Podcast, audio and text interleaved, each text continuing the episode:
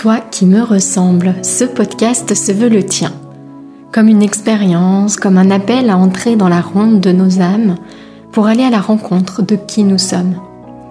Toi qui me ressembles, c'est une déclaration d'amour aux parties de nous qu'on masque, aux blessures qu'on tait. Je te proposerai tantôt des épisodes de type partage autour de la descente en soi et de l'exploration intérieure.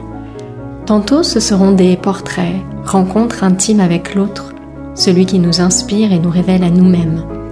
Nos invités nous offriront ainsi le plus beau des cadeaux, leur vérité. Toi qui me ressembles, c'est un espace de cheminement, à la fois ensemble et dans l'intimité de notre être. Je te souhaite, toi qui me ressembles, d'en sortir inspiré, grandi, touché et nourri. Que ces partages intimes et sans détour t'aident à trouver tes portes intérieures et à les ouvrir pour t'éveiller à qui tu es. Je suis Mylène, souvent coachée entrepreneur, toujours en cheminement vers qui je suis au-delà des étiquettes, des rôles et des masques. En ligne, sur mes différents sites, je partage mon approche d'un accompagnement authentique et inspirant, le coaching de l'alignement au projet. Que tu cherches à vivre une vie qui te ressemble, à créer une activité alignée à tes valeurs, ou que tu sois à la recherche d'une école de coaching qui va au cœur de l'être, tu trouveras sur mes sites toutes les infos sur mes propositions.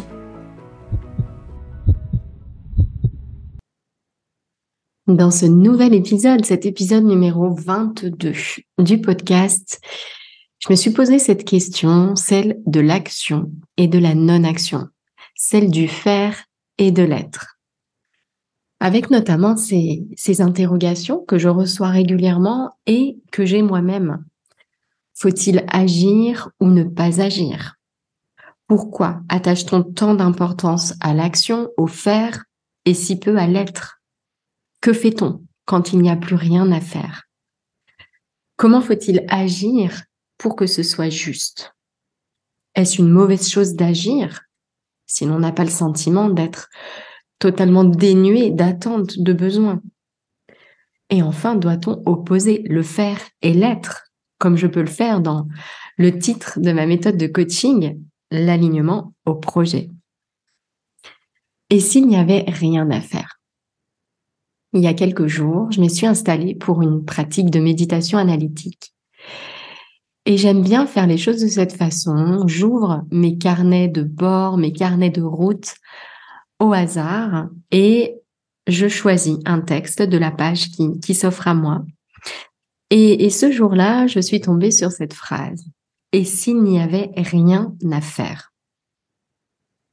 Et, souvent, je sens comme un décalage qui semble exister entre notre nature vibrante, profonde, qui nous appelle à elle-même avec toutes ses grandes qualités, et le jeu dans lequel nous évoluons au quotidien, le jeu qui guide la grande majorité de nos actions un jeu fait de besoins, d'attentes, d'espoir, de souffrances plus ou moins fortes, plus ou moins entendues, plus ou moins apprivoisées.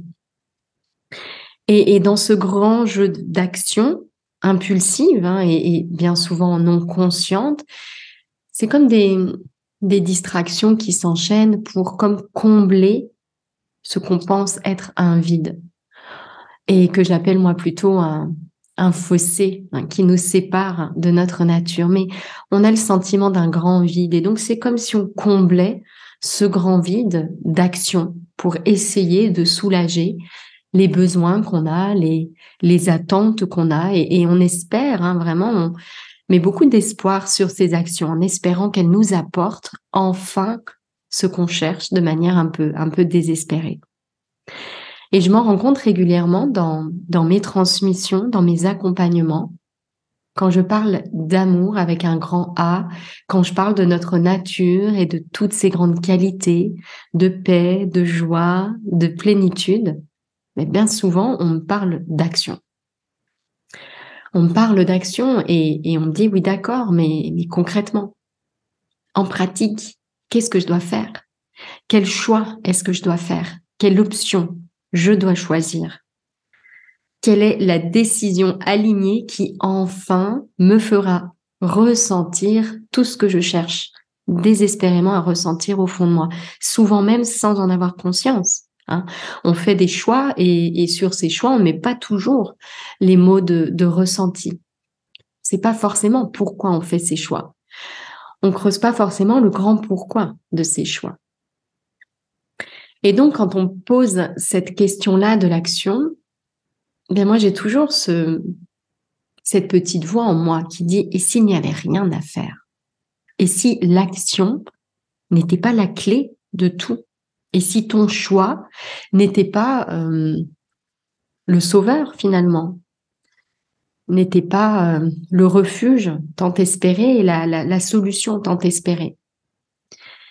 Et, j'entends souvent des frustrations, des déceptions quand on évoque ça. J'en ai déjà parlé dans l'épisode de podcast Choix du cœur, choix de peur. Et, et je sais qu'il y a une déception. Il y a une partie de nous qui est, qui est frustrée d'entendre ça. L'impression qu'on ne traite pas le cœur de son sujet du moment. L'impression qu'on répond à côté de sa question. Que dois-je faire maintenant? L'impression que c'est très compliqué, que c'est flou, que c'est abstrait, que ça manque de, pratique, de concret. Et pour moi, à l'école de la vie, il y a quatre grandes matières, il y a quatre grandes leçons, quatre grandes aptitudes à apprendre. La première matière, c'est l'art de tourner son regard vers soi. La deuxième matière, c'est l'art de vibrer sa nature. La troisième matière, c'est l'art d'accueillir et transmuter la souffrance. Et la quatrième, c'est l'art d'incarner qui nous sommes, l'art de l'action incarnée. Et par exemple, dans le programme expérience, eh on va explorer ces différentes matières l'une après l'autre. Et donc l'action, l'art de l'action incarnée, c'est le quatrième pilier, la quatrième matière. Parce que je suis vraiment convaincue, je le ressens, je le vibre comme ça. Bien souvent, il n'y a pas à faire, mais à être. Et, tout commence par être. Tout doit commencer dans cet espace de l'être, être soi, avant d'agir depuis cet espace. Et je sais que dire qu'il faut être avant de faire, ça nous renvoie à un grand flou, à un grand brouillard. Et parfois c'est difficile parce que justement on est coupé de nous-mêmes, on est coupé de qui nous sommes, on est coupé de nos ressentis, on est coupé de nos vibrations, de notre essence, de nos grandes qualités d'amour, de paix, de joie. On est pris dans le jeu, J-E-U, de nos souffrances, de nos interactions pleines de, pleines de demandes, pleines d'attentes, pleines de besoins, pleines de ce grand vide, de l'image de ce grand vide qu'on espère combler dans, dans cette grande confusion. Pourtant, l'action extérieure n'a pas le pouvoir en elle-même de nous rendre libres. La liberté, c'est vraiment une des grandes qualités de notre nature, de cet être soi. C'est une qualité à faire grandir, une qualité à, arroser au fond de nous-mêmes, à révéler. C'est pas quelque chose qu'on va trouver à l'extérieur de nous-mêmes. Alors, est-ce pour autant une mauvaise chose que d'agir? Non, bien entendu. On est vraiment euh, dans cette vie humaine terrestre pour faire des expériences matérielles. Mais la seule action divinement bonne, la seule action purement bonne, c'est celle qui prend naissance dans le centre de notre cœur. C'est un acte d'amour pur. Voilà, on est soi-même, on baigne dans nos grandes qualités et depuis cet espace-là, depuis ce grand silence intérieur, eh bien, on agit, on pense, on parle, on fait. C'est l'acte libéré des besoins, libéré des attentes et des demandes, l'acte d'amour pur. J'agis, je veux ton bonheur parce que et seulement parce que j'ai profondément trouvé le mien. Et d'ailleurs, l'acte d'amour pur, il est ouvert, il est tourné vers l'autre. Je veux ton bonheur parce que et seulement parce que j'ai profondément trouvé le mien. Toutes les autres actions relèvent du jeu, J-E-U, un jeu de, besoins, de demandes, d'attentes, de petites ou grandes souffrances. Elles peuvent être bonnes d'un point de vue relatif, euh, moins bonnes de l'autre. C'est ce compte, euh, ce compte zen, on verra bien Quand une situation se produit, est-ce bien, est-ce mal On verra bien. Ni mauvais, ni bon en soi. Donc je crois que la grande question à se poser avant d'agir à l'extérieur, c'est se demander, est-ce que je suis pleinement heureux, pleinement nourri, pleinement comblé en cet instant, dans la situation présente, avant de faire ce choix, avant de prendre cette décision Si oui, alors cette action, c'est un acte d'amour, une expression d'amour. Sinon, je peux agir. Au fond, peu importe. Mais si je ne tourne pas mon regard vers moi, si je ne veille pas à faire de cette action un support pour grandir à moi-même, alors ça ne nourrira pas la grande vibration du monde. Et je sais qu'entendre cela, ça soulève une frustration, ça soulève une déception. Euh, parce qu'on passe beaucoup de temps dans nos choix, beaucoup de temps dans nos plans d'action, beaucoup de temps dans nos décisions. Et donc, je pose cette question. Sommes-nous prêts à entendre ça? Pourquoi maintenant est-ce qu'on attache autant d'importance à l'action, au faire, plutôt qu'à l'être je me suis posé cette question parce que je sais à quel point c'est une réalité pour toutes les personnes que j'accompagne et pour moi-même. Je crois qu'on a une réelle, une sorte d'addiction au remplissage.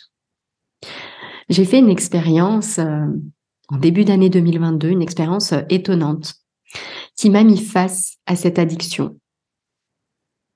J'ai réalisé en étant privée de toute activité pendant plusieurs heures euh, ni boire, ni manger, ni rien à faire de particulier.